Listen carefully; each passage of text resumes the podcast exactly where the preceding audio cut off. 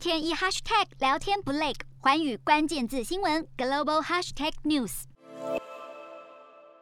自民党副党魁麻生太郎又一次失言，他去北海道助选，当着许多农民的面夸赞北海道米好吃，却哪壶不开提哪壶，硬要扯上气候变迁。失言大王麻生闯祸时机非常不恰巧，因为首相岸田文雄才刚宣布，将在三十一号众院大选后立刻动身前往英国参加联合国气候公约第二十六次会议，也就是 COP26。岸田首相表示，麻生言论不妥，为此深表歉意。由于气候峰会是岸田首相任内海外首秀，当局不愿横生枝节。更重要的是，举行气候峰会的英国格拉斯哥，极可能是第一场拜案会的舞台。还有，南韩总统文在寅也预告，G20 峰会后将赶往英国出席 COP26。文在寅准备在峰会提出一个目标，那就是南韩2030年将比2018年减排四成的二氧化碳。亚洲的日韩跃跃欲试，然而气候峰会地主国却一个头两个大。在一场面向中小学生讨论暖化的座谈会上，首相强生就担心气候峰会可能以失败告终。强生的忧虑其来有自，因为俄罗斯、中国、巴西三个大国三名元首都。不会亲自出席峰会。十月三十一号到十一月十二号的 COP26 是巴黎峰会以来规模最大的气候会议。本来联合国想在会议中制定全球减排目标，俄国总统普丁与中国国家主席习近平却不到场，议程讨论恐怕事倍功半。英国卫报报道，全球必须在二零三零年以前减碳百分之四十五，才能将全国升温控制在摄氏一点五度。然而当前各国只承诺减排百分之七点五，估计人们将面临至少摄氏二点七度的升温，而且将近两百个国家都必须做出减排承诺，任务十分艰巨。接下来八年若无法加强减排，暖化带来的极端天候将更猛烈，对人们生命财产带来毁灭性威胁。很多人以为新冠疫情带来的产业停滞应该已经减少很多碳，然而今年五月份夏威夷大气观测站又测出碳浓度新高峰，环境恶化速度远远超乎想象。减缓气候灾难有赖 COP26 设法解决。洞悉全球走向，掌握世界脉动，无所不谈，深入分析。